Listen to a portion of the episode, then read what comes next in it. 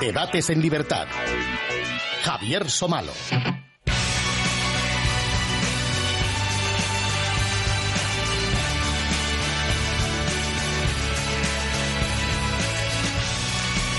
¿Qué tal amigos? Muy buenas noches y bienvenidos a Debates en Libertad. ¿Qué queremos decir con Revolución Americana? La revolución tuvo lugar antes de comenzar la guerra. La revolución estaba en la mente y el corazón del pueblo. Este cambio radical de principios, opiniones, sentimientos y afectos del pueblo fue la verdadera revolución americana.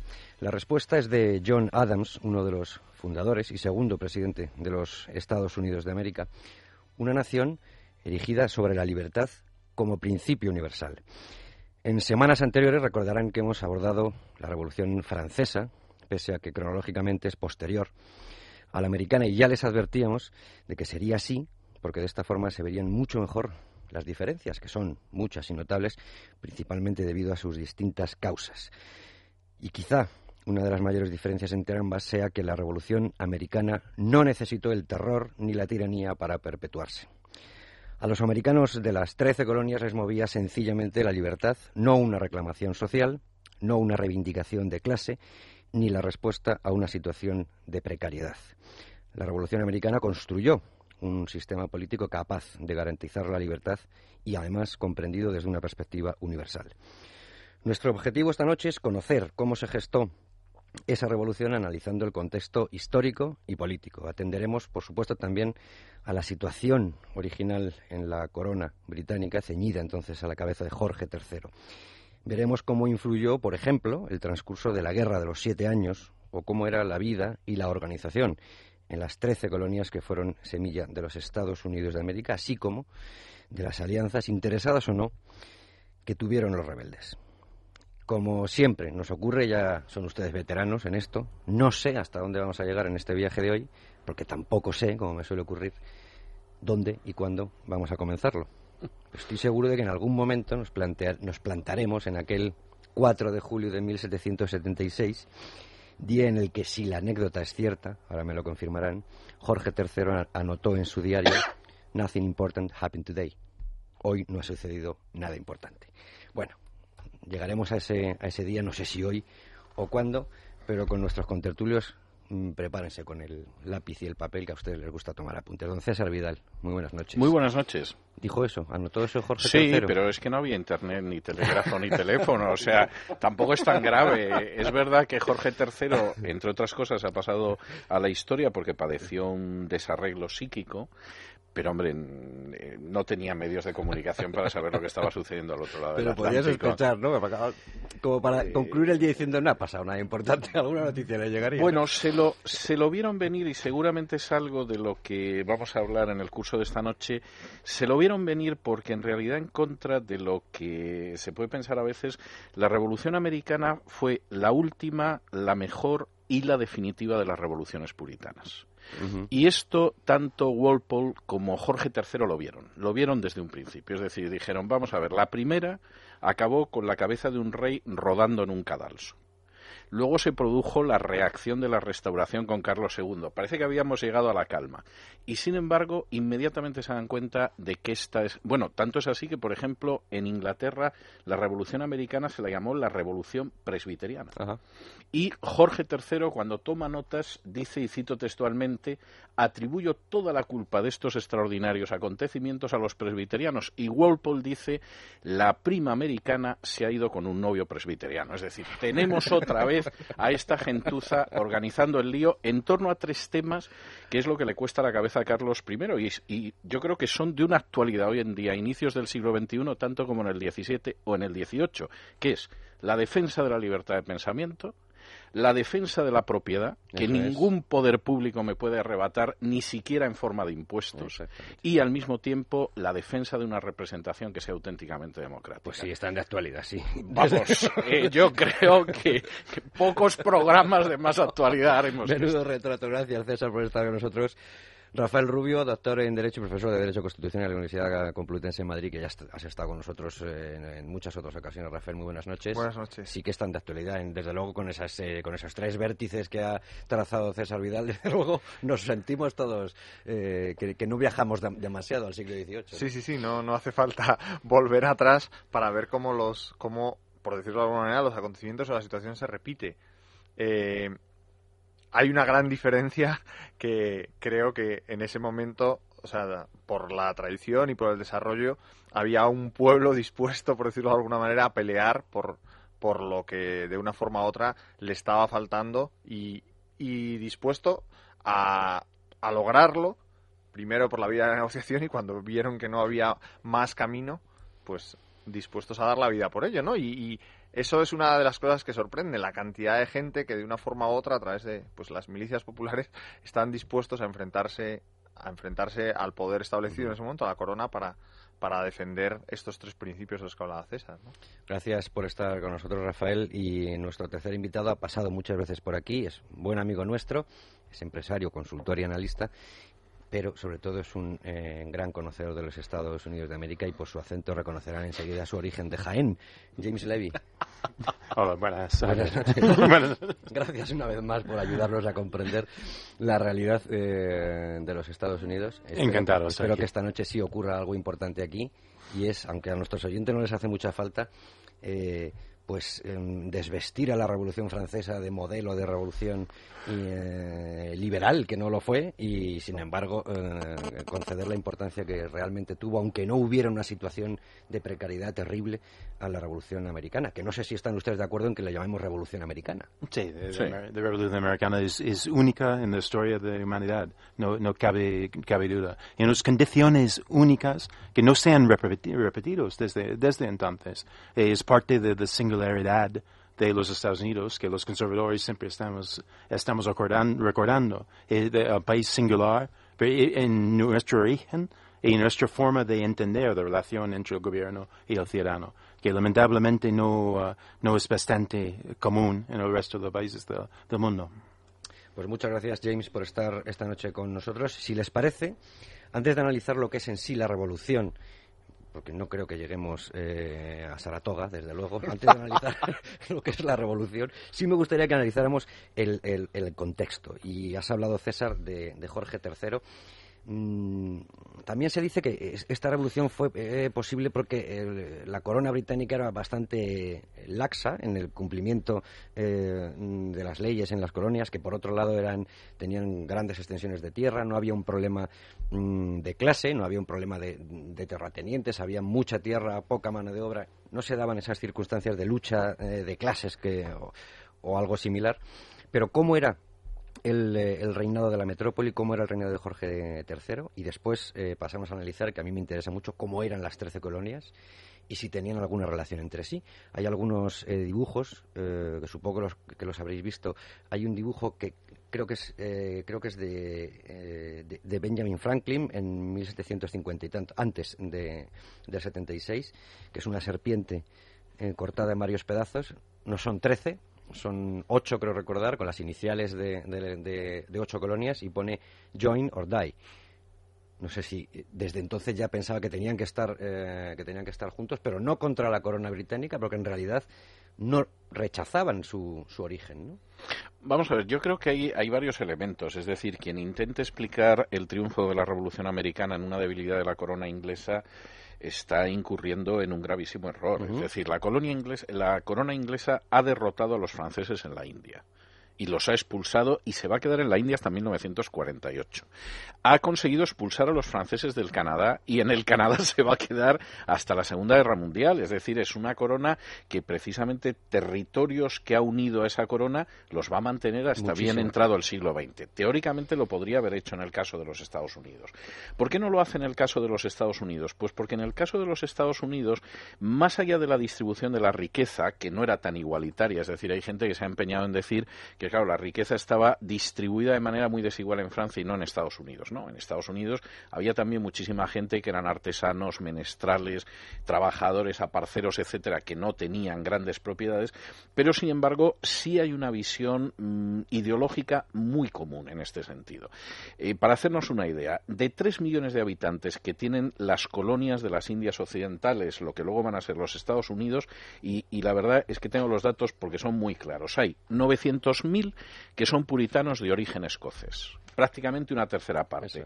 Hay otros 600.000 que son puritanos ingleses y hay otros 500.000 que son puritanos aunque son de origen holandés, alemán o francés. Es decir, más de dos terceras partes tienen una cosmovisión que dice, primero, usted tiene que respetar la libertad de pensamiento, porque yo soy un dissenter, soy un disidente y me he ganado verdaderamente a pulso el mantener esa libertad de pensamiento. Segundo, yo tengo derecho a una representación, porque además incluso es lo que estoy viviendo en el seno de mi confesión. Y tercero, la propiedad es sagrada. Es decir, usted no puede, apelando a una serie de principios regios y soberanos, privarme de una libertad aunque le dé forma de impuestos. Eso va a ocasionar una serie de choques que vienen prácticamente desde mediados del siglo XVIII y que acaban eh, teniendo una serie de puntos eh, especialmente simbólicos, como puede ser el Tea Party de, Boston, que se sigue recordando hoy en día, yo creo que con muchos motivos, y que finalmente acaba llevando a la conclusión de que no podemos seguir juntos, porque ustedes pretenden imponer un modelo, una cosmovisión que es inaceptable, porque es injusta. Y que en nuestro caso, sin embargo, creemos que el soberano no es en absoluto ese monarca, sino el we the people, en nosotros el pueblo. Esto seguramente habría mucha gente que podría compartirlo en cierta medida en otras partes. Pero los americanos parten de tres aspectos que son enormemente importantes. El origen es distinto, nuestra visión es realista y no es utópica. Nosotros es verdad que hay una parte del pensamiento americano, algo de utopía, la ciudad en la colina, etcétera, pero oiga, los derechos que nosotros queremos defender son derechos muy reales. No, no estamos hablando de la construcción de la Revolución Francesa o de la Revolución Bolchevique, e incluso la manera en que vamos a articular eso, y luego hablaremos de ello, es una manera extraordinariamente inteligente, porque no tenemos el optimismo antropológico de Rousseau, que acaba en la guillotina, o hasta cierto punto el optimismo proletario de Lenin, que acaba en el Gulag. Nosotros somos mucho más realistas, eso se va a ver primero en la Declaración de Mecklenburg, luego en la Declaración de Independencia y después en la Constitución, y efectivamente el contexto es un contexto extraordinario, es decir, tiene precedentes muy claros, pero nunca tan brillantes y yo creo que desgraciadamente luego nunca se ha llegado tampoco a esa altura que se ve en esos años. Ahora, insisto, yo no creo que esto derive de la debilidad de la corona británica. Esto deriva de la tremenda fuerza, del inmenso vigor, de lo increíblemente robusta que es la idea de libertad y de ciertos derechos inalienables la libertad, la vida, la libertad y la búsqueda de la felicidad. no que me dé la felicidad el Estado, sino que yo pueda libremente buscar la felicidad que en esos momentos tienen los americanos. para todo el mundo, no solo para los republicanos, como hacían los franceses. ¿no? Exactamente. yo creo que ese afán les lleva a, unirse y a autoorganizarse de una forma en la que sin enfrentarse a la corona, como dice Ser, o sea, organizan, o sea, establecen sus reglas de comunidad pues a través de los covenants que de una forma u otra pues han sido referentes en el constitucionalismo mundial a partir de ese momento y que vienen a realizar una especie de sueño utópico en el que cuando se explicaba la teoría del pacto social o cuando se explicaba la teoría del pacto político, nadie podía pensar que alguna vez en el mundo se pudieran dar unas condiciones similares, por decirlo de alguna manera, a esos pactos de laboratorio que nunca se habían realizado en la realidad. Y parece que en los covenants se produce, o sea, que en los estados se van produciendo esas condiciones y esa voluntad, o sea, esos principios comunes de los que hablaba César, que vienen en gran medida del origen pues del origen puritano, de, los habitantes de esos estados y luego de esa voluntad de, configurarse como comunidad propia y de establecer unas reglas del juego comunes en las que se establecen unos principios básicos, sin ir más allá, que creo que forma parte también de ese pragmatismo del que hablaba César, en la voluntad de ser realista, pero también la voluntad de no, de no tratar de establecer unas reglas que vayan más allá de lo básico, ¿no? De esos derechos fundamentales, de esas instituciones básicas que luego se traducirán en la, propia Declaración de Derechos y en la propia Constitución americana, ¿no? James. Es curioso, yo tengo una perspectiva bastante eh, única y personal sobre este asunto, porque uh, obviamente soy norteamericano, pero mi madre es canadiense. Y, y, y, yo personalmente he vivido como niño en un pueblo en Canadá, se llama St. Andrews, que era un pueblo establecido en, en precisamente en, en 1787 por disidentes de la Revolución Americana, gente que vivía en un pueblo en Maine, se llama Castillo, Maine, en el estado de Maine, que, uh, con ayuda de la corona británica iba, se trasladó más al norte para llegar a Canadá, para escapar, escapar de la nueva república, porque tenía ganas de seguir siendo uh, uh, sujetos a la corona de Gran Bretaña. Y es interesante ver, por ejemplo, de, como dicen, los, la, historia está escrito por los, los, los que han ganado. Eh, ¿Qué porcentaje de las personas en Estados Unidos realmente estaban en favor de la revolución en su momento? Uh, hay, hay varios estudios, pero quizá el número que se ve muchas veces es un tercio. Quizás un tercio de la población estaba plenamente en favor de la rebelión contra Gran Bretaña, un tercio uh, sin interés uh, en el asunto, un tercio en contra. En, so realmente la, desde su semilla, de, su origen, era una cosa, yo, yo, yo, veo como un milagro todo el proceso, porque en, en principio solamente un tercio de la población, uh, rebelión contra el poder de, primero del mundo, por mucho, como ha, citado Dan, Dan César, si no ha habido por las, las luchas contra, contra Francia al final, uh, la batalla de Yorktown, de, uh -huh. de ayuda de, de, de, la flota uh, francesa, no hubiera ganado. La, la, guerra de independencia era larguísima. hasta, Afga hasta Afganistán, la guerra más larga de Estados Unidos, y que uh, casi 2% de la población murió a lo largo de esta, esta guerra. Y realmente uh, Washington tampoco era un gran líder militar, que apenas ganó una batalla. los líderes militares eran ¿Eh? muchas veces eh, no, no, tenían pero, a lo mejor no, una formación militar tremenda. ¿no? ¿no? pero hay un elemento que yo creo que, que sí demuestra, vamos a ver, si estamos hablando de Washington en términos militares y uno lo compara pues con gente más o menos coetánea como puede ser Federico de Prusia o como puede ser Napoleón, ya, no era un gran no general, resiste a la no cabe duda.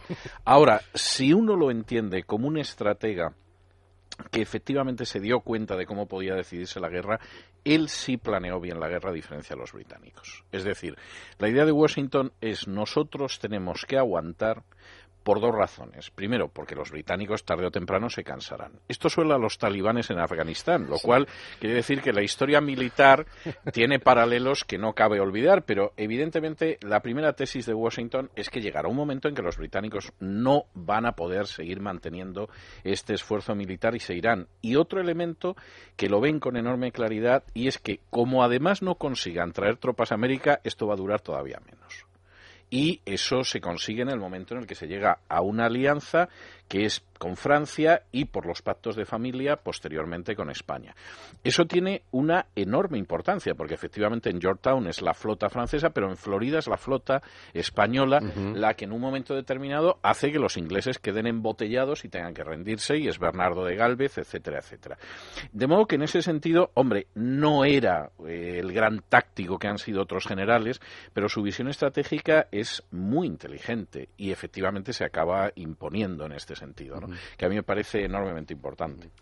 Luis Fernando Quintero, buenas noches. Muy buenas noches, Javier. Eh, has estado eh, conversando con varias personas, escucharemos eh, parte de esos testimonios en este y en otros programas. Mm, para cerrar esta, esta primera parte de antecedentes o de contexto histórico, hemos hablado con, has hablado con Martín Alonso, para reconocerle el autor de Ahora y Siempre Libres, Abraham Lincoln y la causa de la Unión, que es un libro publicado en eh, Gota a Gota. Cuéntanos. Eso es, eh, bueno, un estudioso de ese proceso, nos pusimos en contacto con él y, claro, yo he oído tanto hablar del el caldo, es, lo he oído en varias ocasiones, el caldo de cultivo de, de, la revolución, el, digamos, lo que se cosechó o lo que se fue fraguando en aquellos años anteriores. Entonces, yo a Martín Alonso lo que le quise preguntar es por las causas históricas que, que hicieron o que dieron pie a ese caldo de cultivo. Esta era la que nos contestaba.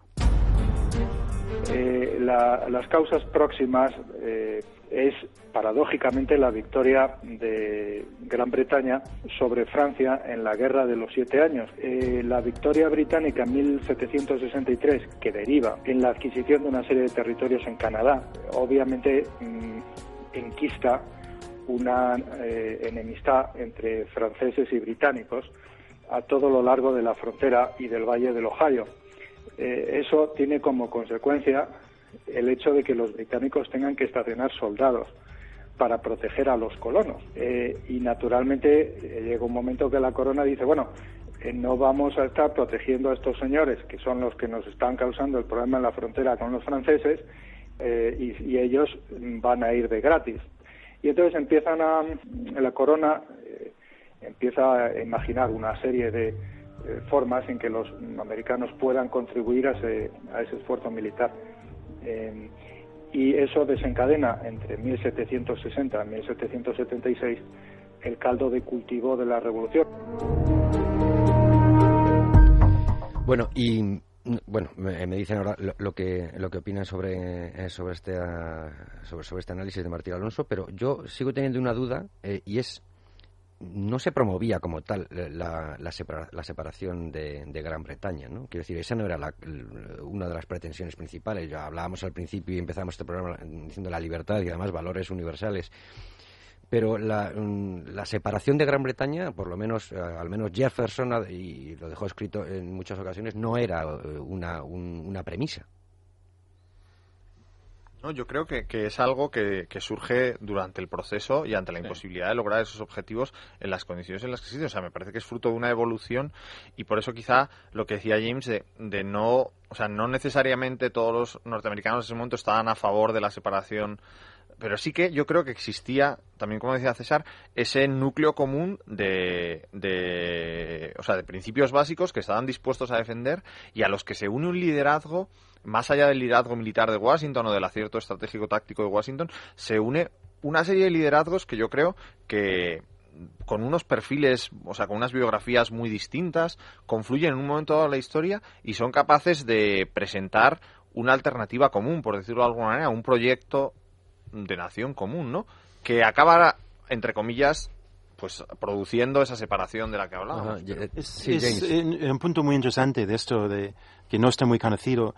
Un borrador de la Declaración de Independencia, escrito básicamente por Jefferson, esta declaración, en un borrador que han cambiado después. Sí, que se corrigió, muchas veces. En este borrador puso Jefferson, nosotros podríamos haber sido una gran nación juntos eh, eh, como, como con, tristeza escribiendo a Gran Bretaña, podríamos haber sido una gran nación juntos. Eh. Y el hecho que la Declaración de Independencia es en 1776, bastante posterior a las, a las luchas ya en Boston, no era de, punto de partida de la revolución. Es algo que pasó ya uh, casi dos años después del de, principio. So yo, yo creo que sí, efectivamente, no, no, no era de, de en, en 1774 decía Jefferson, no deseamos separarnos de aquella, en referencia a Gran Bretaña, ni tal es nuestro interés. Estamos dispuestos por nuestra parte a sacrificar cuanto la razón exija por la restauración de la tranquilidad que todos debemos desear. Pero es que cuando me has dado esos tres tercios que algunos se puede entender por lo que decía César Vidal, por lo mismo que hoy no ha pasado nada importante porque no había internet. Esos tres tercios es posible que un tercio no estuviera enterado simplemente pues porque no estaba enterado y, NS, NC, no sabe, no contesta. Pero, ¿cómo eran eh, las, las, las 13 colonias? ¿Cómo eran las colonias? Quiero decir, había una. Eh, porque a lo mejor alguien se las imagina como perfectamente unidas, eh, empastadas en, en, en, sentimientos, en principios comunes. No, las colonias son distintas. Vamos a ver, hay, hay una serie de de elementos que curiosamente luego se van a perpetuar durante décadas en la historia americana. Hay colonias del norte y colonias del sur. Por ejemplo, en las colonias del sur existe un elemento muy claro, importante de, de terratenientes agrícolas y eso implicaba a Washington que posiblemente al acabar la guerra es el hombre más acaudalado de, la nueva nación, eh, era el caso de Jefferson y era el caso de otros, y por el contrario, el norte pues era más industrial ya en aquel momento y la esclavitud es uno de los problemas que, que no se atreven muy bien a abordar, aunque hay que decir en contra de lo que se ha dicho y se ha repetido mucho en las últimas décadas, que los padres fundadores en términos generales eran muy contrarios a la esclavitud. Alguno como Franklin era además muy militante y formaba parte de la sociedad abolicionista, Otros eran más gradualistas en el sentido de que eso pudiera acabarse en un momento determinado, pero mm, de alguna forma esos estados eran distintos. El elemento importantísimo que, que comentábamos hace unos minutos y que yo coincido es la idea de cómo esas colonias que son distintas, es decir, en algún caso son agrarias, forman parte del sur, se establecen porque ahí se puede cultivar muy bien el tabaco, muy posteriormente será el algodón, pero en aquellos momentos, por ejemplo, es el tabaco, el azúcar, etcétera, y otras son más de tipo, mm, bueno, inicialmente artesanal, industrial, etcétera, pero hay un elemento muy importante que es esa idea del covenant, del pacto.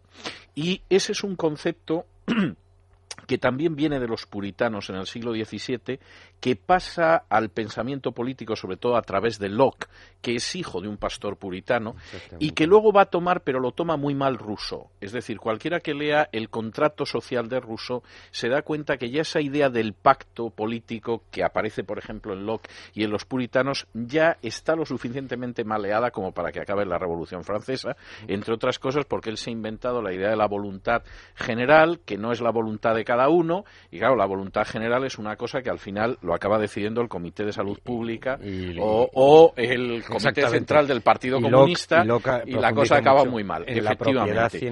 Claro, en este caso, la idea de que fueran colonias eh, distintas, que sin embargo en, en un momento determinado piensan que tienen que actuar juntos, yo creo que también explica por qué el sistema federal funciona en Estados Unidos y va a seguir funcionando. Es decir, hay una idea de la unión que además es una unión por supervivencia y que nos conviene a todos, y al mismo tiempo la idea de que se mantiene una independencia de esos estados porque siguen teniendo sus propios parlamentos, una serie de leyes comunes, un gobernador, etcétera, etcétera. Eh, esto va a tener tensiones después en la historia americana. Por ejemplo, la discusión de si esos estados son soberanos o no son soberanos, se pueden separar o no se pueden separar. Pero en ese momento es verdaderamente notable la manera en que actúan. Y yo creo que hay un punto de inflexión que es el primer Congreso Continental de Filadelfia, para el cual ya ha pasado una década de tensiones con la metrópoli. Tensiones, además, en las que la idea de los americanos no es separarse, pero también la convicción creciente de que Jorge III actúa con una visión despótica que resulta intolerable. Bien. Sobre esa idea eh, es sobre la que quiero primero asentar, en, lo que acaba de decir César de, de, las, eh, de las colonias. Y mm, otra duda, el grado de mm, autonomía, podríamos decir, y si el término político no es correcto, me, lo, disculpáis, me lo disculpáis sobre todo porque lo trasladamos aquí. El grado de autonomía que tenían las colonias respecto a la metrópoli, ¿cuál era? Quiero decir, mm, ¿había una autonomía de, de, las colonias respecto a la, a la corona británica o no? Yo creo que existe una autonomía que si bien jurídicamente no sería, o sea, por decirlo de alguna manera, no sería una, una o sea, no sería una autonomía amplia, creo que existía una autonomía, de hecho, eh, grande, por decirlo de alguna manera, ya fuera por la distancia, por la asimilación de los propios, de los propios cargos de la corona que están pero creo que sí que existía cierta autonomía y lo que sin duda existía era una gran autonomía de las colonias entre sí, que yo creo que es casi un elemento más importante. que esa autonomía de las colonias entre sí, que se refleja incluso en, a la hora de establecer las propias aportaciones militares para la, para la. O sea, es un tema que es recurrente y que se ve de una forma clara. O sea, que que, al final se traduce en el federalismo del que habla César, pero que está desde los orígenes en esa, o sea, en la independencia, por decirlo de alguna manera, en la autonomía de cada uno, de cada uno de ellos, en aspectos, o sea, en más allá de lo esencial, podríamos decir que en casi todo, ¿no? ¿Tenían algo en común las del norte, las del centro, las del sur? ¿Tenían algo en común eh, como tres grupos o no? Yo creo que no se puede hablar de una separación tan clara entre norte y sur como se va a producir pues casi un siglo después, ¿no? Posiblemente las colonias del sur sí tenían muchos elementos comunes, incluso desde un punto de vista social. Hay que tener en cuenta que los primeros presidentes de Estados Unidos casi de manera exclusiva proceden de ese sur, porque es un sur enormemente ilustrado, agrícola, que puede parecer ahora algo equivalente Sí, al atraso. Pero sí, no, no, entonces, claro. cuando uno ve, por ejemplo, la literatura científica agraria que tenía Jefferson, esa gente estaba en la vanguardia de, de lo que podía ser eh, la industria de, de hoy en día. Y es impresionante. Yo creo que el, el gran interés que el norteamericano medio tiene por el cambio y la innovación está ya presente en esos momentos. Y eso lo ves en figuras como Jefferson o en figuras como, como Franklin. Y luego, incluso en lo que serían algunas de las colonias al norte, hay algunas cosas que hoy en día te provocan una cierta sonrisa. Por ejemplo, Nueva York ya votaba siempre por su cuenta y riesgo. Es decir, eso Sí. que ha sido casi una constante. De hecho, se desliga. Y eso Sí, sí. que exactamente que ha sido casi una constante de la historia americana, ¿no? Y, y algún americano muy del sur te diría que habría que ver hasta qué punto los neoyorquinos son genuinamente americanos, lo cual, lo cual es injusto. Pon- pero, pon una pero- mueca, James. pero hay, hay gente que te lo diría muy al sur, ¿eh? por supuesto. Bueno, pues eso es algo que se percibe en ese momento. Pero yo creo que hay una serie de elementos muy comunes que es lo que hace que prevalezca, porque la cosmovisión es una cosmovisión muy parecida. A mí me parece además una cosmovisión prodigiosa. Eh, yo soy un gran enamorado de, de la Revolución Americana y a medida que uno va leyendo cada vez más los textos de los grandes autores de la Revolución Americana, uno se encuentra con que llegan a, a conseguir la cuadratura del círculo. Es decir, ¿cómo se puede ser eh, antropológicamente pesimista y por lo tanto crear el sistema de frenos y contrapesos de checks and balance Ant- que ha funcionado magníficamente y al mismo tiempo que uno tiene ese pesimismo antropológico y crea un sistema perfecto para no caer en la tiranía, sin embargo existe una ilusión, una esperanza y una, una visión de futuro que es, eh, no voy a decir que optimista porque no lo es, pero que tiene una carga de ilusión verdaderamente extraordinaria. ¿no? Y, y esa, la forma en que se pueden conjuntar esas dos cosas a mí me parece le da una grandeza especial a la revolución. Todas estas preguntas previas que os estoy haciendo es para llegar yo el primero a comprender el, el- el motivo de la Revolución Americana. Y eh, la siguiente pregunta sigue siendo sobre las colonias. ¿Había clases distintas en, la colonia, en las colonias? ¿Había una distancia enorme entre unas clases y otras? Aunque ya nos has hablado de riqueza y pobreza. Mm, lo digo por mm, trasladarlo luego al panorama europeo en el que eh, se fundamenta, por ejemplo, la Revolución, la Revolución Francesa. Había un- una- unas clases muy definidas y muchos, eh, mucha diferencia entre los ricos y los pobres. Vamos a ver, había clases, pero, y esto es una herencia también del pensamiento puritano, había una movilidad infinitamente superior a la movilidad que podía haber en Francia, en España o en Portugal en aquel momento. Es decir, ¿por qué? Vamos a ver, porque ese pensamiento puritano ha abierto la vía primero, a reducir muchísimo el peso de la aristocracia. La aristocracia al otro lado del Atlántico apenas existe. Pero al mismo tiempo, porque hay una visión del trabajo y del mérito que da una enorme movilidad y un enorme dinamismo a esa sociedad y que eso sigue sucediendo ahora mismo en Estados Unidos. Es decir, una persona podía pretender que venía de una familia británica de cierta importancia, pero al final la gente que ha conseguido eh, situarse en una posición importante en los Estados Unidos es gente que ha demostrado que es importante y es importante de una manera meritocrática. Y esa meritocracia, que yo creo que es una de las grandes cosas en Estados Unidos, antes de su nacimiento, durante la Revolución y después, marca también una enorme diferencia. Entonces, por supuesto, no era una sociedad igualitaria. Por supuesto, había gente que vivía en situaciones eh, cercanas a la subsistencia. Por supuesto, no todo el mundo tenía una propiedad, etcétera, etcétera. Pero sí es verdad que había una enorme movilidad social y había posibilidades de ascender de acuerdo con el mérito y el trabajo. Y en ese sentido, lo que sería el embrión del sueño americano existe en esa sociedad de la que va a surgir la revolución.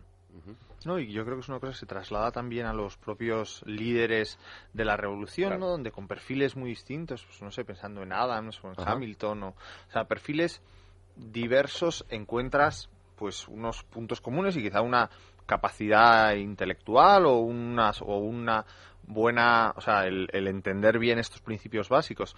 Pero me parece que, que esa movilidad que habla César se traslada también a las clases dirigentes, entendidas de alguna forma, o esas clases líderes, que son los que de una forma u otra acaban asumiendo el peso de la Hay revolución. una ¿no? li- ilustración distinta a la europea. Totalmente.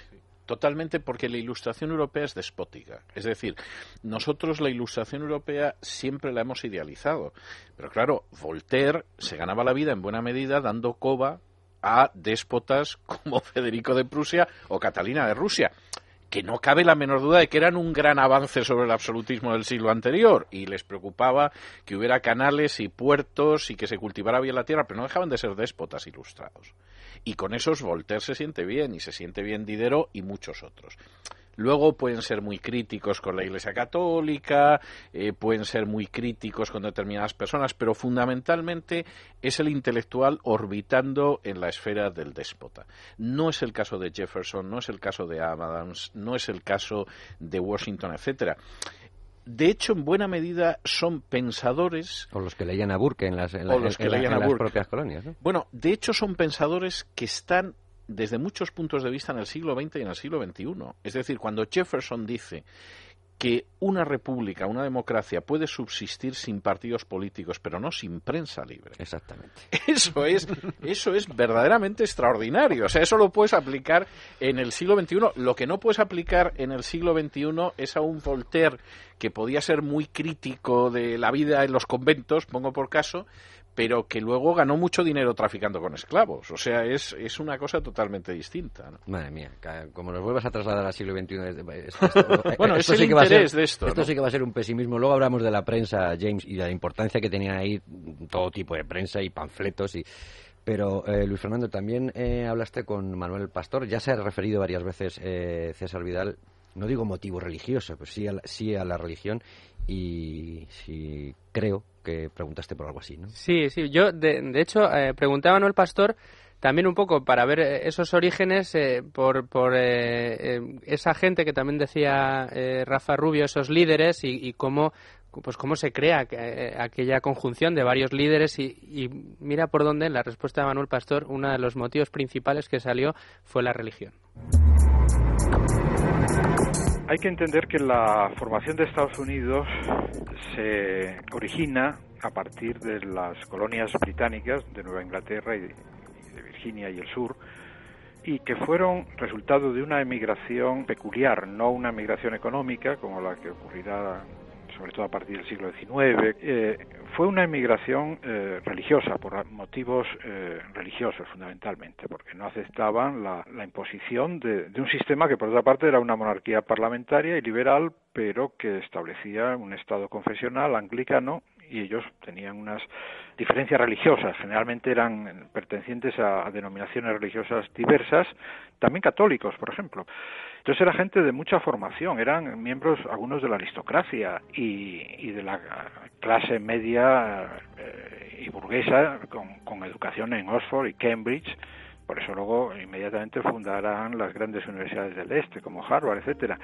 Y la democracia americana tiene ese origen religioso eh, en el que ellos perseguían una libertad religiosa que, se, que tenía luego una proyección política, económica y finalmente democrática, pero, pero eso es lo que hay que entender. Por ejemplo, en 1776, el año de la independencia, aparece también el, famoso folleto de, de, Tom Paine, que se convirtió inmediatamente en un bestseller, eh, porque el, analfabetismo era ausente, no existía, todo el mundo sabía leer y escribir, era una, una sociedad muy culta, y eso creó, claro, una una generación de, de hombres eh, extraordinariamente preparados para escribir y, y, formular los, principios de, lo que va a ser primero la, la independencia, la declaración de independencia y luego la, la constitución, ¿no?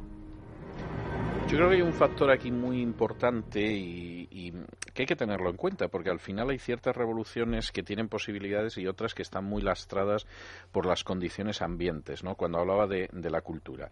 Eh, vamos a ver, el, puritanismo, como en general el protestantismo, pero pasa también con el judaísmo, exige un grado de alfabetización muy grande porque es una religión del libro. Entonces, para que nos demos cuenta de lo que esto significa, los que en el siglo XVII van en el Mayflower, que son puritanos, a América, entre los hombres el 70% sabe leer y escribir y entre las mujeres el 60%. Claro, esos son unos índices de alfabetización que España no consigue hasta avanzadísimo el siglo XX. Y España no es una excepción, ¿eh? O sea, podríamos hablar de Portugal, de Italia, de Grecia, de otras naciones. Claro, Eso implica que los norteamericanos jugaban con cierta ventaja en el sentido de que es gente muy leída, pero además eh, gente excepcionalmente culta. Es decir, Jefferson, uno ve, por ejemplo, los libros que él compraba y él, aparte de conocer lenguas modernas que eran importantes, como podía ser el francés, el inglés, etcétera, pues conocía muy bien el latín, conocía muy bien el griego. Es decir, era gente extraordinariamente culta. Se mencionaba Harvard, pero es que tanto Yale como Princeton son también universidades creadas por los puritanos. Con el paso del tiempo dejarán de serlo, pero en esos momentos y durante muchas décadas lo son. Claro, cuando una sociedad tiene la posibilidad de leer y el papel que tiene la prensa, la literatura, etcétera, puede tener una repercusión porque la gente sabe leer y escribir, el impacto que puede tener un movimiento revolucionario es mayor. Él mencionaba el Common Sense de, Thomas Paine, que es un libro donde se hace referencia al sentido común, que es uno de los grandes sentidos de la historia de los Estados Unidos, y eso puede eh, difundirse de esa manera porque es que la gente lo puede leer. Parece que no es importante, pero es enormemente importante. Es enormemente importante. Entonces parece que estamos hablando ya de unos antecedentes que en, que en Europa no tenemos. Por cierto, James, eh, el, este, este, esta base, este fundamento eh, religioso es una de las cosas que se siguen criticando eh, lo que podríamos llamar la corriente antiamericanista o como queramos llamar los antiamericanos siguen eh, criticando que cualquier presidente de los Estados Unidos haga alusiones a Dios, por ejemplo, ¿no? Eso se sigue criticando hoy en día. Eh, sí, extraña a, los demás los demás países, sobre todo los, europeos, pero esto está cambiando ya con nuestro presidente postmodernista actual. ha jurado con dos Biblias. ¿eh? está cambiando. Está, yo no veo tantos cambios. ¿eh? Yo no veo tantos cambios a lo largo de la, de la historia. Bueno, pues entonces, vistos eh, en, en, este panorama, en estos antecedentes, Rafael, yo también tengo otra pregunta. El, el, que es un poco, digamos, de, de tu disciplina. El derecho natural ha sido muchas veces eh, mencionado y ha tenido eh, como, precursor de muchas cosas, siempre ha estado en el fondo de muchas revoluciones, pero por decirlo de alguna forma, y permitidme que lo diga así coloquialmente, jamás se había aplicado. Eh, en, la Revolución Americana estamos ante una aplicación, digamos, del derecho natural. O sea, es el reconocimiento en torno a la dignidad del hombre, yo creo, de una serie de principios básicos que son, o sea, que son esenciales e irrenunciables y que no entran dentro del que no entran dentro del pacto, por decirlo de alguna manera, o sea, que no entran dentro de lo discutible jurídicamente, son antecedentes al pacto y que de una forma u otra se traducen en esa prioridad de, la, de, las declaraciones de derechos a la Constitución. Esto es una cosa que yo creo que a veces se olvida, pero en, el, en los inicios del constitucionalismo la declaración de derechos está fuera de la Constitución. Y está fuera de la Constitución y la antecede, porque sin derechos no hay Constitución. Ha habido un momento. es eso? Hay, hay, algo previo. Claro, en el siglo XIX se produce una especie de fusión de ambos elementos, sobre todo en Europa, en el que acaba desapareciendo el carácter fundante de los propios derechos fundamentales eh, y que se diluye en ese, pues en ese constitucionalismo de papel mojado, por decirlo de alguna manera, o de falta de aplicación, pero, pero la esencia yo creo del constitucionalismo es básicamente el tener una serie de elementos fundantes que están fuera de la discusión. Y esos son propiamente esos, ese reconocimiento del derecho, llámalo derecho natural,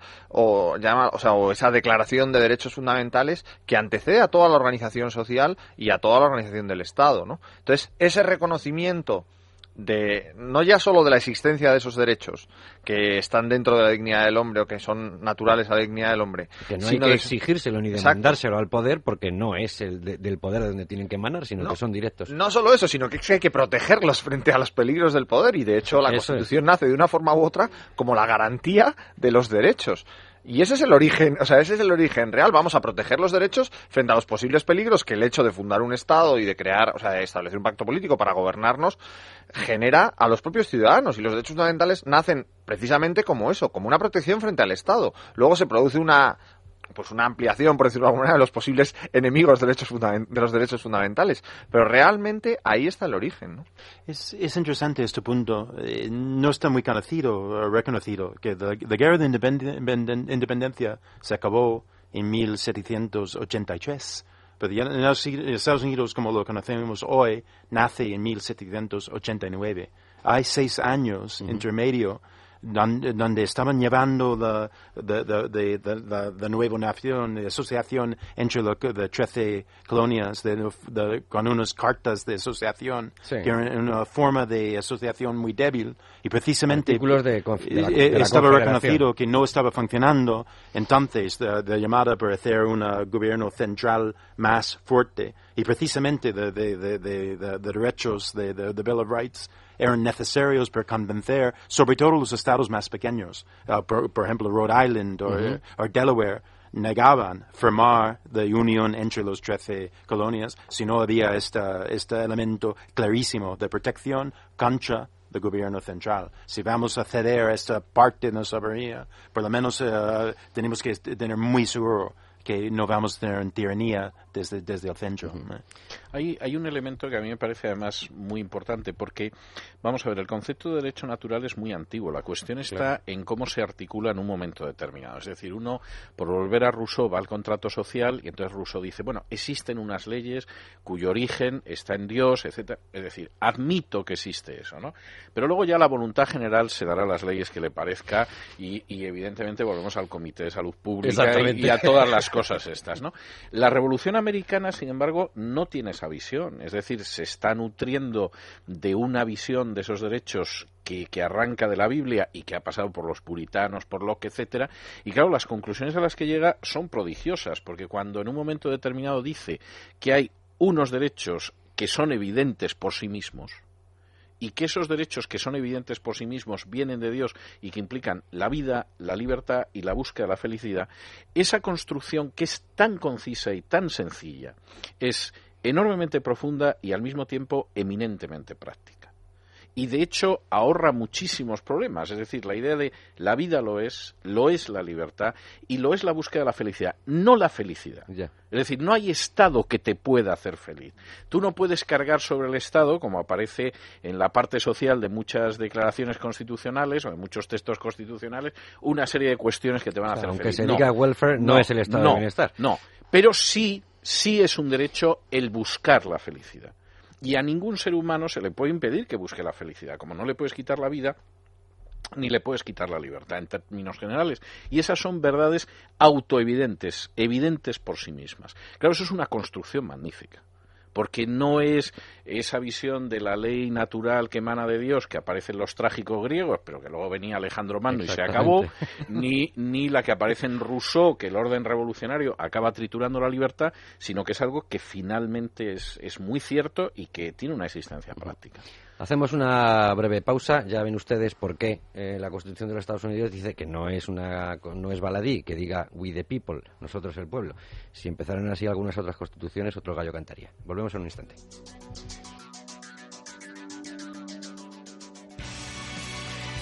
Debates en libertad. Javier Somalo. Bueno, y quizá por eso eh, había un libro y había un- una persona que dijo aquello de, la traducción literal creo que es de la libertad en América, ¿no? O sobre eh, la libertad eh, en América, porque es con el on, ¿no? Eh, Tocqueville, ¿no? Eh, que luego que, que vio lo que vio y lo contó donde lo contó, pero parece que tampoco eh, se le quiso se le quiso escuchar demasiado. Quizá toda esta primera parte del programa lo que hemos estado comentando es lo difícil que es, pero lo eficaz que es luego construir un, un sistema basado en la libertad como derecho universal y además eh, inalienable, quiero decir que no es una reclamación una reclamación al poder. Pero ahora vamos a ver un poco también las otras causas que hubo y que nos acercan también, César, al siglo XXI y más concretamente ya vamos a, a este mismísimo año y a Europa, que es eh, los impuestos, que también fueron Claro. eh, muy importantes. No nos vamos a quedar solo en, en el té, pero sí me gustaría que me explicarais por qué eh, hay una, una carga impositiva enorme después de, después de, de esa guerra de los siete años, supongo, y cómo em, hay una rebelión ante esa subida impositiva y hay unos motines, el más famoso es el de Boston. Pero yo lo vincularía directamente, otras. ya que estamos en el 21, a la falta de representación. Venga, o sea, a la vinculación. Sí. Porque, porque ya nos pone dentro del contexto. O sea, cómo la, o sea, la suma. O sea, los impuestos en sí mismo podrían haber sido causa suficiente. Sí. Pero lo que hace que estalle, por decirlo de alguna manera, es la unión de impuestos con una falta de representación evidente en la que esas personas no tienen nada que decir sobre el destino de los impuestos que de manera creciente están obligados a pagar. Y como de una forma u otra, esa necesidad de, de decir algo sobre, sobre el empleo, bueno, sobre el gobierno en general, pero sobre el empleo de los impuestos en particular, acaba produciendo los efectos, los efectos conocidos, ¿no? Pero me parece que la cuestión, por decirlo de alguna manera, vincula de una forma clara las dos cosas, ¿no? Impuestos y, y Yo no sé, eh, con los años estoy cada vez más eh, cínico. En, es- en esta, de- de verdad, eh, en, este, en este elemento, sobre todo en Boston, yo, yo siempre pienso, vamos a ver, ¿quién, ¿quién eran esa gente y por qué estaban tan preocupados?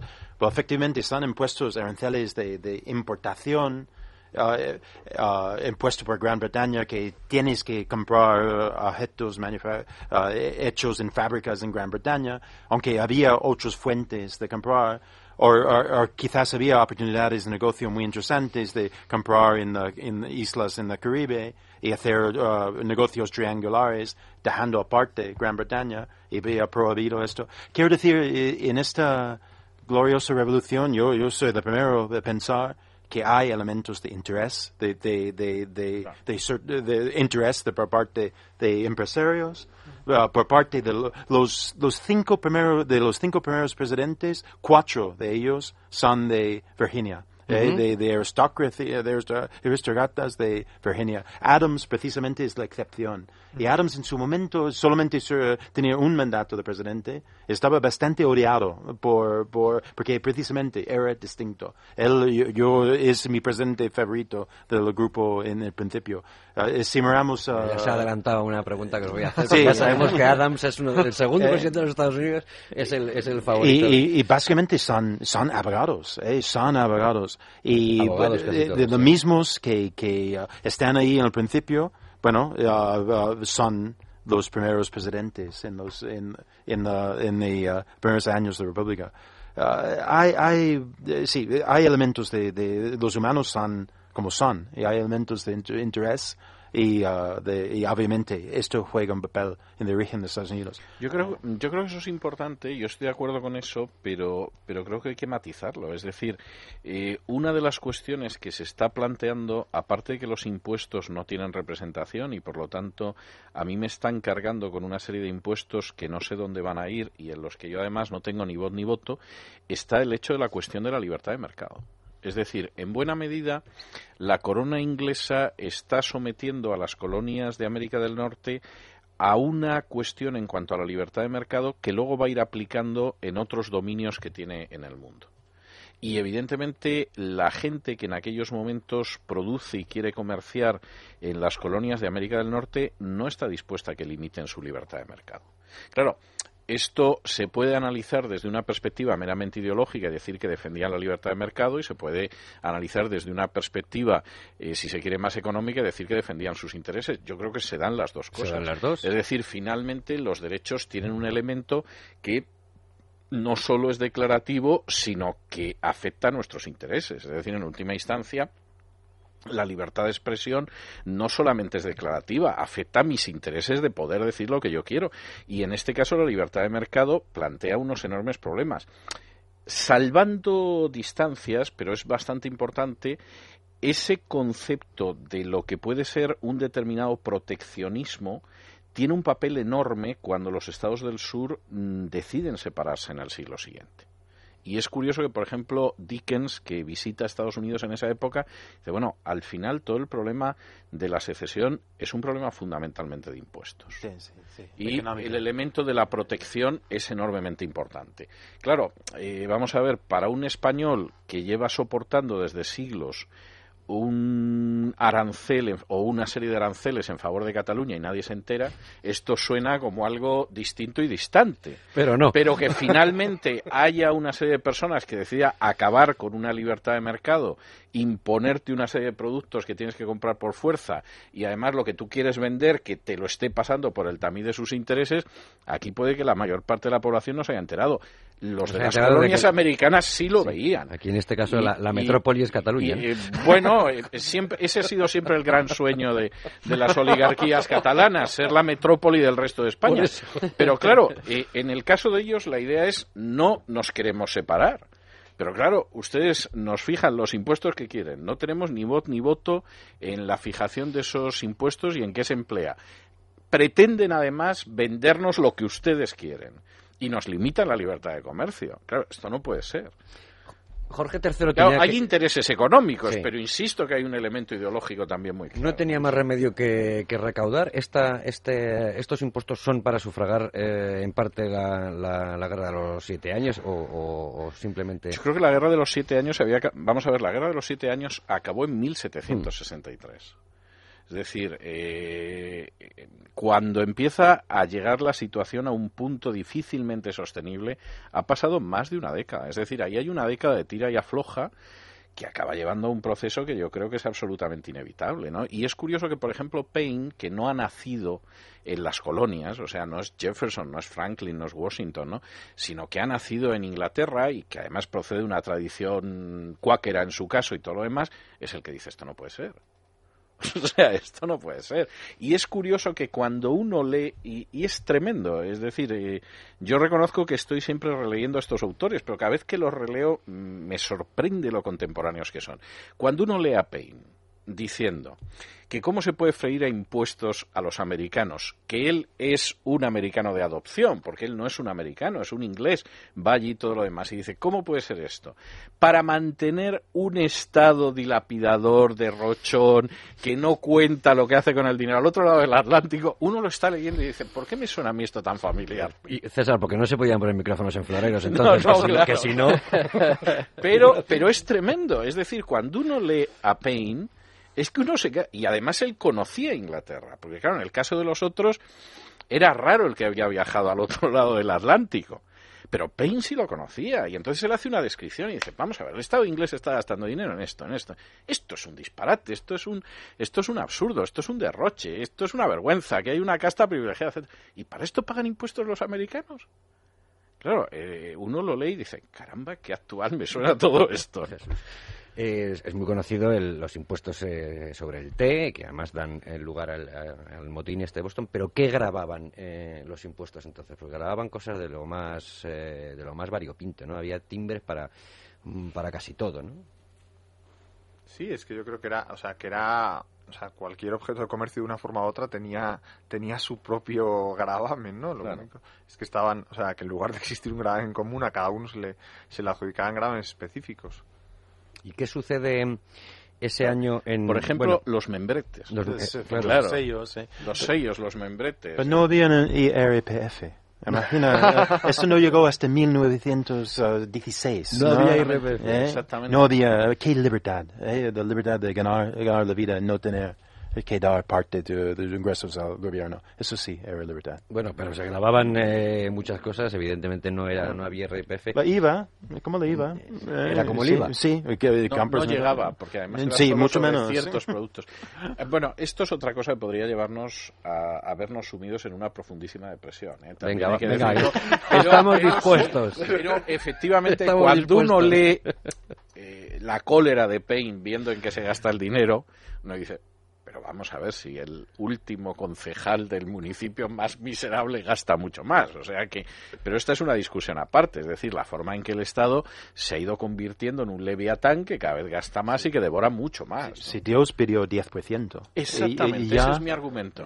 Sí, eh, ya que Estado pide 10%, no, 6, 7 veces más que, que Dios. Ese es mi argumento, es decir, si Dios en última instancia, creador de todo lo creado, con un 10% tenía de sobra, yo creo que el Estado con un 9% va a quedar. Por cuestión teológica incluso, vamos. Eh, Luis Fernando, le preguntaste también eh, a Manuel Pastor, eh, veo yo aquí apunta algo que nos habla de una utopía liberal, no sé si van por ahí los tiros con esto de los impuestos, pero... Sí, eh, precisamente hablábamos de impuestos con Manuel Pastor y salía esto que habéis comentado eh, antes, eh, lo de la utopía eh, que se realiza en, esta, en Estados Unidos en aquellos momentos y sobre todo lo poco conocido que era. Esta era la, la reflexión de Manuel Pastor. La Revolución Americana ya se hace ya se hace sobre una base de una democracia local muy importante. En la época de la independencia ellos lo que reclaman es eh, menos impuestos y, más representación, etcétera, eh, cosa que se les niega en ese momento. Eh, pero ellos siempre siguieron eh, reconociéndose hijos de la madre patria ¿no? de, y herederos de la tradición jurídica británica, del imperio de la ley. Eso es, una, es un concepto que, que ellos desarrollarán y ampliarán y reconocerán que eso eh, tiene un origen británico. Los americanos son conscientes de que ellos eh, van a construir eh, la, la única utopía europea que ha tenido éxito, que es la utopía liberal. Las demás utopías, las socialistas, las comunistas, las anarquistas, etcétera, todas esas han fracasado. Mientras que la utopía liberal ellos eran conscientes de que la podían construir en, América y, hasta cierto punto lo, ha sido así. Esto, esto de utopía liberal, las otras las hemos escuchado mucho, las han inoculado mucho, pero esto de la utopía liberal es interesante. Bueno, yo creo que lo bueno es que no es una utopía. Claro. Es decir, y no es concebido como una utopía, sino que es concebido con mucho realismo. Vamos a el problema, el problema de las utopías, desde Tomás Moro no es el primero que escribe una utopía, eh, Platón escribe una utopía, aunque no se llamara así todavía, y Campanella, etcétera. El problema de las utopías es que mm, el que no encaja en la utopía lo acaba pasando muy mal, ¿eh? O sea, o acaba con la cabeza separada del cuerpo, o acaba construyendo el Bielomorie Canal, o cualquiera de estas cosas. Es decir, eh, el, el problema es que el que cree en una utopía está tan convencido que esa es la felicidad absoluta, que los que no quieren abrazar la felicidad absoluta tienen un negrísimo destino, ¿eh? si es que les queda destino en este mundo. Yo creo que la gran diferencia, y aquí de nuevo también entronca con lo que son las revoluciones puritanas del 17 en Inglaterra, es que se están tocando cosas que son muy pragmáticas. Es decir, aquí se está defendiendo la propiedad, se está defendiendo el derecho de representación y se está defendiendo la libertad de pensamiento, por ejemplo o la vida, la libertad y la búsqueda de la felicidad, si se quiere. Y, eso, mm, eso es accesible para el ser humano. Lo que no es accesible es, el paraíso en la tierra.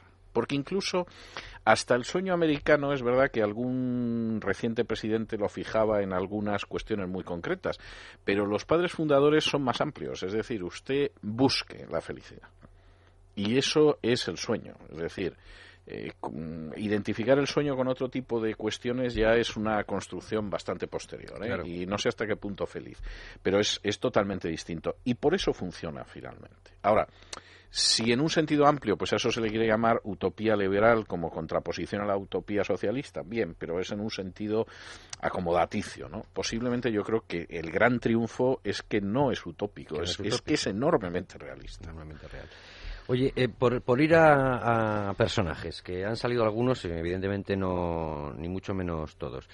Eh, ¿Creéis que hay algún, luego os preguntaré por los presidentes de los Estados Unidos, que eso, es un, top ten que vamos a hacer, aunque, aunque, suene, aunque suene eh, un, poco, no sé, frívolo, sí que es interesante. ¿Qué personaje veis más importante en esta revolución americana? Bueno, eh, más importante, hay que decir, por ejemplo, de, en términos de ideología, eh, es, es Jefferson. Jefferson básicamente es, uh, ha escrito la Declaración de Independencia y jugó un papel enorme en escribir la, la Constitución en, en, uh, en los dos. Uh, y Jefferson también, como presidente, posteriormente, realizó la compra de Luisiana, que, que, -huh. que hizo de Estados Unidos un país enorme, era inevitable llegar al, Pacífico una vez hecho esta, esta compra. Pero de la revolución en sí mismo, de, éxito de revolución, hay, que decir uh, Washington, por las características de, de, Washington. Es un hombre muy curioso, muy interesante leer quién era. Y gran parte, de, yo, yo, creo que del éxito de Estados Unidos posteriormente era precisamente por su ejemplo. De primeros cuatro años, de primeros ocho años, no había partidos políticos en Estados Unidos, por ejemplo. Eh, de, de primeros dos mandatos de, de, de Washington. Él uh, haber dejado este ejemplo de solamente hacer dos, realizar dos mandatos, que por supuesto nadie... Uh, se atrevió de, de, presentarse a tercer mandato hasta, hasta Roosevelt tendría que haber sido un demócrata, ¿no? De, romper este ejemplo. Pero de, ejemplo de, dignidad de, humildad de, Washington, bueno, de contraste entre un Washington y un, Napoleón o otros líderes de otras revoluciones es, tal, en gran parte de éxito del experimento americano en sus inicios eh, tiene que ser por su, su, su carácter. En vuestro modo de ver, ¿cuál sería? Sí, o sea, yo creo que hay, hay una... O sea, den- y que quizás se debe a Washington en gran medida, el- esa capacidad de poner a trabajar en común a gente con, con perfiles muy distintos y también con ideas bastante diferentes, más allá de los principios básicos. Y me parece que eso está muy vinculado a la inexistencia de partidos políticos de los que hablaba Ajá. también.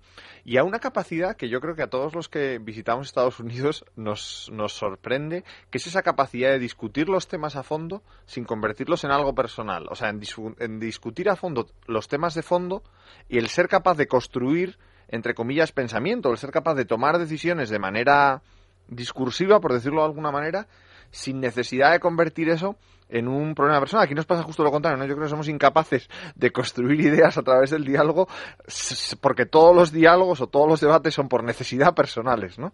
Y no sobre las ideas. Y me parece que de una forma u otra Washington facilita ese tipo de gobierno o ese tipo de trabajo en los primeros años de gobierno que hacen posible que Estados Unidos se vaya configurando de una forma clara y con un soporte institucional sólido y permanente, ¿no? Porque las grandes obras mm, sobrepasan claramente siempre a un liderazgo personal, ¿no? Que es una cosa, o sea, una persona si no es capaz de rodearse de gente preparada, con capacidad de trabajo y ponerles a trabajar juntos, y esto a mí también me recuerda al siglo XXI, no sé por Sí, qué, sí, déjalo. si no es capaz de, de rodearse de gente válida y ponerlos a trabajar juntos, es incapaz de afrontar los grandes retos, ¿no? Y esto me parece que es una de las grandes virtudes también en la línea que decía de, de Washington, ¿no? Él, Yo- sí, eh, perdón, No, no. eh, Él, él hizo ese precedente, eh, siendo el primer presidente.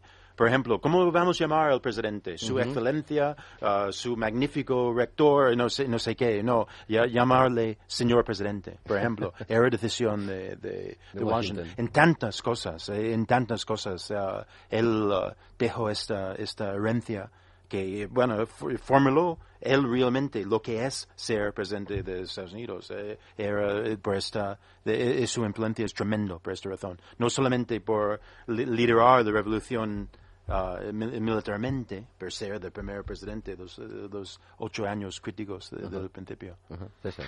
Bueno, yo creo que mm, el personaje más importante es Washington. ¿Washington? Yo coincido en ello, sí, yo lo creo. Y además creo que muchas cosas que no son tan, tan conocidas para el pueblo llano como pueden ser otros episodios de, de la Revolución y que podrían haber significado que la Revolución se estrellara. Es decir, que después de haber tenido un éxito, Estados Unidos podría, en teoría, haber sufrido el mismo destino que las revoluciones emancipadoras en Hispanoamérica. Y una de las figuras claves en ese sentido es Washington. Es decir, van a saber salvar lo que es la creación de nuevas instituciones. Van a saber salvar lo que es la aparición de un régimen nuevo, porque hoy en día la República es algo muy común y seguramente sí, sí. es mayoritario. No lo era entonces. Van a saber salvar lo que es la articulación entre un poder central, un poder federal y los poderes federados, los poderes de los estados. Van a saber salvar lo que es la existencia de los partidos o de fuerzas que se van la manera en que se construye incluso un protocolo estatal nuevo, porque lógicamente no es una monarquía. Bien, todo eso se va articulando y Washington es absolutamente central, yo creo que es decisivo. Posiblemente el único tema que no se salva porque se orilla, porque efectivamente se sabe que es muy delicado, es el de la esclavitud y eso va a acabar emergiendo. Es decir, al final los problemas no se solucionan por sí solos Es curioso- es curioso. y- y acaban apareciendo. Pero, dicho esto sobre Washington, evidentemente Jefferson es un cerebro político de primerísimo orden, absolutamente extraordinario, de una modernidad increíble, pero no es el único. Es decir, en la Revolución Americana hay personajes como Hamilton, que es absolutamente extraordinario. Es decir, si se quiere, seguramente para nuestro gusto ahora sería demasiado elitista y demasiado aristocrático, pero es un pensador de primer orden. Es un pensador de primer orden Adams. Y es un hombre eh, todavía más renacentista que Jefferson, por ejemplo, Franklin Franklin. que es verdaderamente algo sensacional. Es decir, era científico, era filósofo, se dedicaba a las inversiones, era político, era diplomático y con ochenta y tantos años seguía ligando como un descosido. O sea, lo de, lo de Franklin es un personaje y además era contrario a la esclavitud de manera firme, posiblemente el más enfrentado con ello, le importaba la educación y la orientó bien. O sea, Franklin es un personaje de unas dimensiones renacentistas, podía haber sido un florentino del siglo XVI perfectamente, ¿no? De modo que, que el elenco de personajes es absolutamente impresio- impresionante. Yo estoy pensando que incluso personajes que serían de segunda fila en la Revolución Americana, como puede ser Patrick Henry, serían personajes de primerísima fila, por ejemplo, al otro lado del Atlántico. Es decir, estamos hablando de un elenco verdaderamente sensacional. Hacías al- alusión, ahora nos va a hacer alguna pregunta Luis Fernando Quintero de los, de los oyentes, pero es que hacías alusión ahora a lo de la, a lo de la esclavitud y, y hemos hecho alusión a las diferentes versiones que se corrigen, que se enmiendan, que entre ellos consensúan, por ejemplo, de, de la Declaración de Independencia.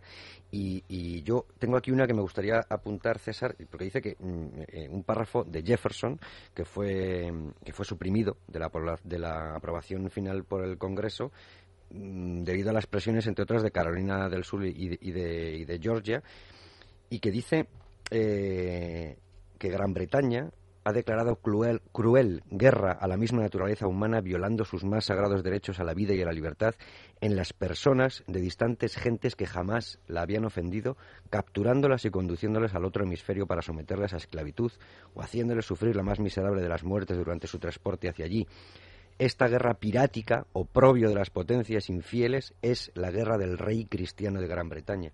Esto mm, y mucho más dejó escrito eh, Jefferson y lo sacaron eh, de esa declaración por presiones Bueno, el, de, el de tema, Carolina. el tema era delicado, ¿eh? O sea, el tema es un tema delicado, como comentaba muy bien James, hay bastantes de los padres fundadores que son plantadores y que tenían esclavos y, y es un tema delicado. Tengo que decir que en contra de lo que se ha dicho, porque Jefferson ha arrastrado en las últimas décadas una leyenda negra, o más bien una negra de leyenda, para ser exactos, que es la historia de, de la supuesta negra que había en la plantación y con la que habría tenido hijos y todo lo demás. Y resulta que hace muy pocos años, poquísimos años, hicieron un análisis de ADN y resulta que la negra tenía hijos de distintos padres. Y ninguno de ellos era Jefferson. Es decir, que, que si Jefferson tuvo algo que ver con la negra, y parece ser que salvo que fue eh, criada suya cuando él estuvo de embajador de Estados Unidos en París, más allá de eso, la verdad es que no se ha podido demostrar nada. Pues lo cierto es que desde luego con ella hijos no tuvo, pero sí que parece ser que ella al menos tuvo hijos de tres personas distintas. Una podría haber sido un hermano de Jefferson, pero no Jefferson. De modo que, que en este caso la leyenda negra es una- más bien una negra de leyenda. Esa, esa es la, la realidad en, en este caso, ¿no? Y Jefferson era una persona que consideraba que la esclavitud no se podía prolongar. El problema era cómo te enfrentabas con, con esa situación, ¿no? Franklin era partidario de decir se acaba y se acaba. Pero es verdad que luego, aunque este sea un tema de otro debate, es verdad que luego el propio Jefferson sí dice que hay diferencias entre blancos y negros. y Bueno, es que esa es una cuestión distinta. Pero que lo, Eso es que una lo- que lo- cuestión que lo dice Jefferson. ¿no? Sí, sí, pero es que esa es una Y cuestión Jefferson, diferente. sí, ten- tenía esclavos toda su vida Sí. y, y- y Washington también. Pero eh, a mí me entra una enorme tristeza sobre esta, este punto, que es, es cierto que esta oportunidad perdimos. Casi había de momento, eh, casi llegó a abolir de, la la esclavitud en Estados Unidos de la revolución. Si, hubo- si lo hubieran hecho, hubiera sido una, una maravilla tan fantástico, porque, porque dejar de esclavitud ahí ha sido la semilla Claro. que luego ha llegado a tanta destrucción. No sé, es, eh, eh, sido, yo siempre lo digo, es un pecado original de los Estados Unidos. Los Estados y lo sufrimos hasta hoy en día. ¿no? Por ejemplo, en la, en la Casa Blanca ahora mismo, en, en el sentido de, de resentimiento, este enfado, esta parte de la población que siente que realmente no son tan americanos como otros, que está utilizado políticamente y ha hecho enorme daño a los Estados Unidos a lo largo de su historia. Y lamento que, que lo probable es que va a seguir haciendo daño c- 100 años más. y ha hecho Y es- campaña. Y es curioso porque hay, hay un escrito de Jefferson en el que él se refiere al tema y dice, eh, tiemblo pensando en, en lo que va a suceder con mi país por el pecado de la esclavitud porque Dios es justo. Lo cual es una declaración de principios que dice mucho de Jefferson y dice mucho de lo que contaba muy bien James. Es decir, eso al final, eh, quiero decir, las situaciones históricas que no se solucionan, por desgracia, tardan siglos en solucionarse y ya se solucionan de mala manera, es decir, han dejado heridas a lo largo del tiempo que luego hay que curar adicionalmente. Luis Fernando. Pues, eh, inquietudes. Sí, sobre esto justo que, que estabais hablando y también sobre la, la, influencia de los padres fundadores, de los llamados padres fundadores, en Facebook nos hace una pregunta José Luis Gómez Lorenzo y dice, ¿hasta qué punto tuvo que ver la cultura clásica con las ideas de estos eh, fundadores? Dice eh, José Luis que desde mi punto de vista eh, es, eran más republicanas que liberales o demócratas. Dice, en cualquier caso, su preparación era extraordinaria. ¿Quién lo contesta? Bueno, yo creo que no mucho más allá de del amor por el mundo clásico que tiene cualquier persona culta. Es decir, en Estados Unidos hay cónsules, hay Senado, etcétera, etcétera, pero hay, hay, alguna referencia, por ejemplo, en el Congreso, en el primer Congreso Continental de Filadelfia, a Bruto y a César, en el sentido de esa idea de, de la libertad republicana que opta por el magnicidio y tal. Pero yo creo que más allá del amor por la cultura clásica, que era típico en una persona culta de finales del 18, la, la, gran influencia es una influencia que va por otros caminos. También aquí la diferencia con la Revolución Francesa es clara, uh -huh. porque la Revolución Francesa sí que apelaba a ejemplos romanos y griegos y, y claro, apelaba generalmente en un sentido cruel. y luego, en este sentido, permitidme que introduzca otra de Jorge Bello que dice, ¿qué libros de la Biblia influyeron más en el pensamiento de los padres fundadores? Eso es complicado ¿eh? de, de decir, pero Hemos Vamos. mirado todos a César. Porque... no, yo, yo creo que hay una. Vamos a ver, hay, hay varios elementos ahí. Eh, curiosamente, digo curiosamente, pero seguramente a los oyentes algunos les puede llamar la atención. Hay una enorme influencia de, de los libros del Antiguo Testamento, no solo del Nuevo. ¿eh? Es decir, la idea de. Porque vamos a ver, porque en el Antiguo Testamento hay toda una idea, idea de pueblo, del de... control del soberano, de que el soberano no es el rey, de que efectivamente hay una serie de derechos que no pueden ser pisoteados por el soberano, es decir, que en un momento determinado un Elías se pueda enfrentar Claro. con Ahab porque le ha decidido quitar la viña a Nabot cuando el Estado moderno te expropia lo que quiere, pues evidentemente puede sonar eh, chocante, pero, pero sí es algo que, que aparece en ellos y yo creo que hay muchos de esos elementos. ¿no? Lógicamente, esa absorción pasa por los puritanos, sin ningún género de dudas, pero no cabe la menor duda de que hay un peso enorme de esa visión de la Biblia, ¿no? la, idea del respeto a la propiedad, del respeto a la libertad de pensamiento, de que no existe un poder regio absoluto, sino que incluso el rey tiene un poder limitado, etcétera, etcétera. Y hay un elemento muy importante que es que incluso el propio sistema de checks and balance, de frenos y contrapesos de la Constitución, está muy inspirado en el gobierno local de las iglesias presbiterianas, que son puritanas. Es decir, la idea de, de tener un Congreso, pero que el Congreso no sea el sistema parlamentario del que surge el Ejecutivo, de que existe un Ejecutivo que se frena y se contrapesa y al mismo tiempo una Administración de Justicia. Y hay algún estudio en, en este sentido. ¿no? Yo, yo diría un elemento interesante de esta pregunta sobre la influencia de cultura clásica. Lo que se ve más concretamente es precisamente en la arquitectura. Sí, un, es un español que va- quiere pasarlo bien en Estados Unidos va a Nueva York. Pero si quieres ver nuestra meca, la idea central de Estados Unidos, vas a, a Washington uh, D.C. y ves los, los edificios Sí. eh, que neoclásicos todos. Y cada estado encima, un, un estado como de- Dakota del Norte tendrá un Capitolio también neoclásico. Es, es importante para, para dar esta imagen de, de seriedad, de, de, de peso. Uh, siempre, siempre recurren a la imagen de edificios neoclásicos. eh. El Tribunal Supremo, Sí. eh, ahí está, incluso la Casa Blanca. Ajá. Cuando- incluso el presidente, el presidente Obama en su primera inauguración tenía las columnas griegas ahí para que la gente puede uh, apreciar este, este punto de nuevo. César. De nuevo, César. ¿Hay alguna pregunta más, Luis Rolando? Eh, bueno, sí, nos, eh, nos hace una pregunta Ana por el eh, correo electrónico. Dice si crean los colonos un nuevo sistema de libertades en el Nuevo Mundo o más bien exportan la tradición británica. Es, es lo, que, lo que pregunta Ana por el correo electrónico. Yo creo que mejoran, mejoran y al mejorar crean algo nuevo.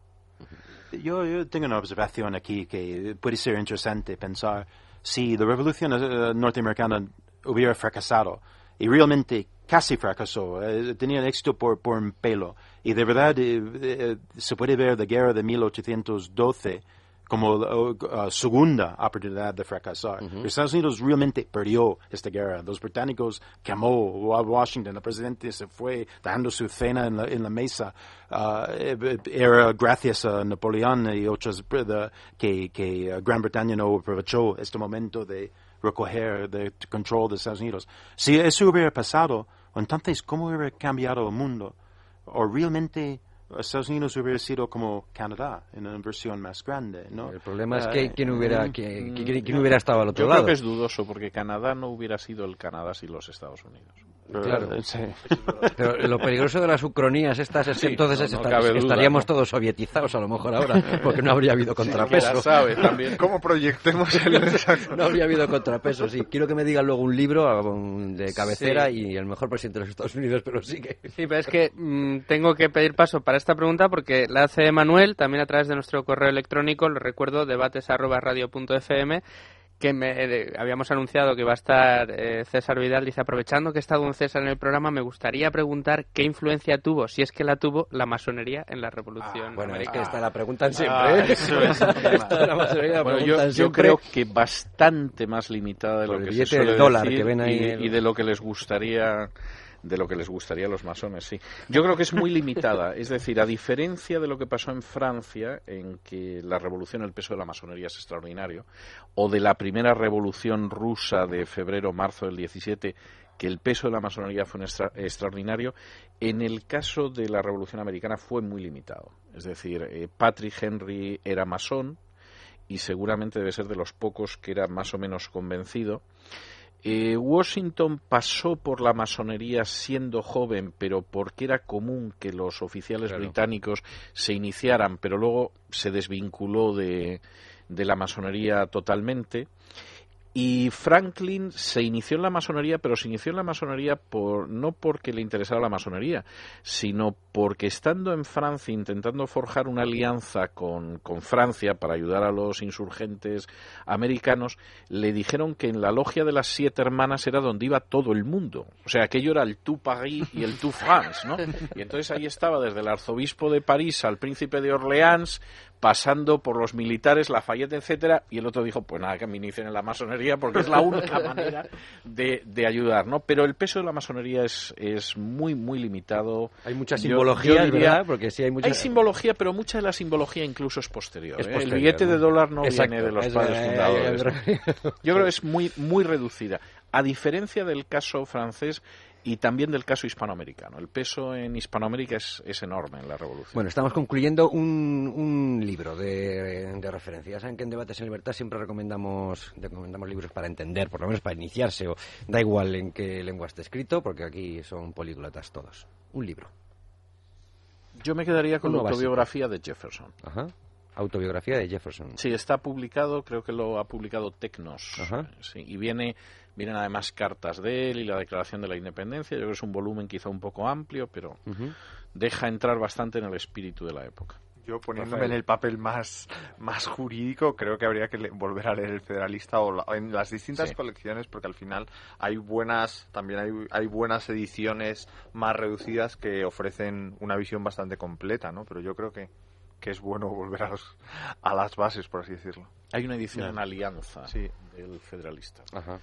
Hay, hay tantos, tantos libros sobre el tema, pero es interesante ver de biografías eh, uno por uno Claro, de los, los, claro. los ah, actores ah, principales. Sin nada más, encontrando biografía, biografía de los primeros presidentes. Es una forma de, de entender el origen de, de- de Estados Unidos de modo muy, muy, muy amena. Bueno, daremos el, eh, el, el título es Autobiografía. ¿Eh? Eh, Está publicado por, por Tecnos, creo que aparece como autobiografía y otros escritos. castellana de Antonio Escotado y Manuel Sanz de, de Heredia en Tecnos Es en esa. el 87. ¿Es esa? Sí, sí. Bien, pues entonces sí tenemos, luego, luego te la doy Luis Fernando la, la referencia. Muy bien. Bueno, y alguno más que seguiremos recomendando, porque yo quiero co- recomendar también la comparación entre la Revolución Francesa y la americana de, que hace Hannah Arendt brillantemente, que también es muy recomendable de leer, y por supuesto de la democracia en América, que también hay que leerlo. Tengo aquí la lista de los 44 ¿no? presidentes de los Estados Unidos. Quiero hacer un top ten, aunque le suene vulgar. James, ¿cuál, es el, ¿cuál ha sido el mejor presidente de los Estados Unidos? Ya Ya. sé que esto es que no se puede porque, claro, había... Bueno, es igual. ¿Cuál ha sido para? Ya, es inevitable, inevitable empezar con Washington. Estados Unidos no existe, en gran medida, eh, Estados Unidos nace de, de, de, de su, de, su- de, de, de, de su carácter, de su mente, de su visión. Ajá. Rafael, estás pensando... No, yo puedo A ver, fácil. XVIII. Ahora siguiendo por lo fácil me iría a Adams, pero... Entonces, claro, pero no sé. Claro, es que... Sí, quizá puedo por dejar el... elegir por siglos, si quieres. No, o sea, quizá por el carácter fundacional todavía elegiría a Adams por ser el segundo presidente, pero y porque creo que desempeña un papel en un momento esencial en el que la revolución Adams. está a punto de darse, de dar, o sea, de venir, de venirse abajo, por decirlo de alguna manera, y, y creo que juega un papel importante. Pero, pff, menuda pregunta. Hombre, desde el siglo XVIII hasta el XXI, Bueno, yo, pues es... yo si tengo que darme del 18 al 21 me quedaría con Lincoln, Ajá. obviamente, ¿no? Lo suponía. Pero era de suponer, no, no era difícil pensarlo. Pero si pudiera escoger tres, Venga, yo me pues quedaría tres. con Lincoln, con Washington y con Jefferson. Ajá. Eh, Jefferson en de, de compra de, de, Luis, de, de territorios de Luisiana era con dinero prestado, pero era fundamental por lo que, lo que pasó ah, después eh, de haber dado este enorme salto territorial de Estados Unidos.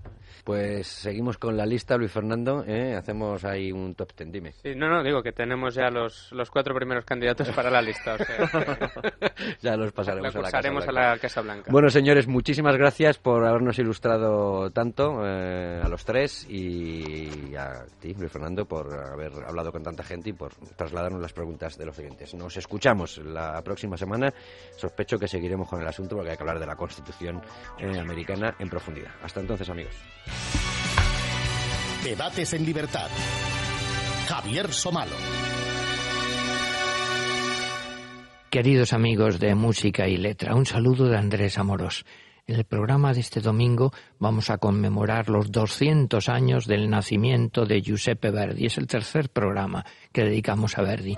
Y aquí escucharemos algunos fragmentos de su Requiem. Y también nos emocionaremos con fragmentos de sus óperas más conocidas y las tararearemos como el Va pensiero del coro del Nabucco o nos impresionará el torrente de voz de Pavarotti en el Dico e la pira del Trovatore o el intimismo lírico, la belleza de Ángela Georgiou cantando el Pace, Pace mio Dio simplemente la belleza terrible, el drama de María Callas en el Don Carlos. Acompáñennos a escuchar esta hermosísima música de Verdi en su bicentenario. El domingo, de dos y media a tres y media de la tarde, una hora menos en Canarias, música y letra con Andrés Amorós. Pues mira, yo siendo hombre, voy a ser sincero, soy virgen como el CD. Yo lo que es sexo no he practicado en 20 23 años que tengo. Pero vamos, la mujer, yo no sé lo que sentirá. No puedes seguir así. ¿Quieres saber más? Es sexo de lunes a jueves de 2 a 3 de la madrugada con Ayanta.